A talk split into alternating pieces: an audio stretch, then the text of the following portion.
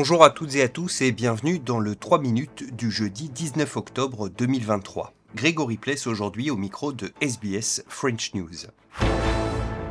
13 jours après le début des affrontements entre Israël et le Hamas, une victoire pour le président américain Joe Biden qui au terme de sa visite dans l'État hébreu a annoncé qu'un corridor humanitaire allait être ouvert en partenariat avec l'Égypte via le poste frontière de Rafah.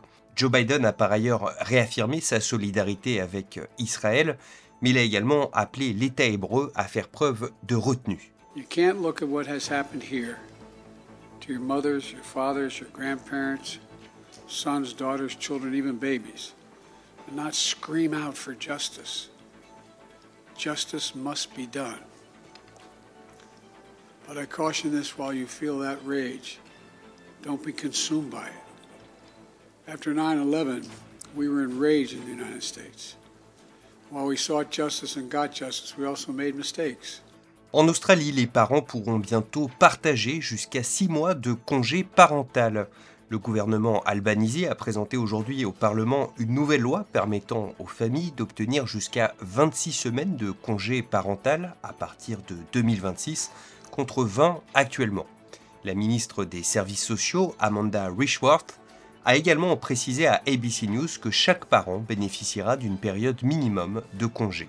Under our legislation, we're having four weeks reserved for each parent as a minimum, but the rest of the weeks can be divided in any way the family wants to uh, divide that, that caring responsibility. À noter également euh, en Australie, demain, le 20 octobre, l'Opéra de Sydney, certainement le monument australien le plus connu de la planète, fêtera ses 50 ans. L'opéra avait en effet été euh, inauguré le 20 octobre 1973 par la reine Elisabeth II.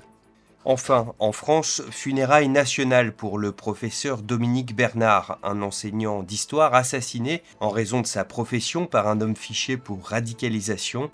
Emmanuel Macron s'est déplacé à Arras, dans le nord euh, de la France, pour assister à ses obsèques. On a par ailleurs appris que Dominique Bernard serait décoré à titre posthume de la Légion d'honneur.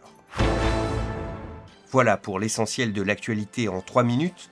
On se retrouve demain vendredi pour un nouveau bulletin.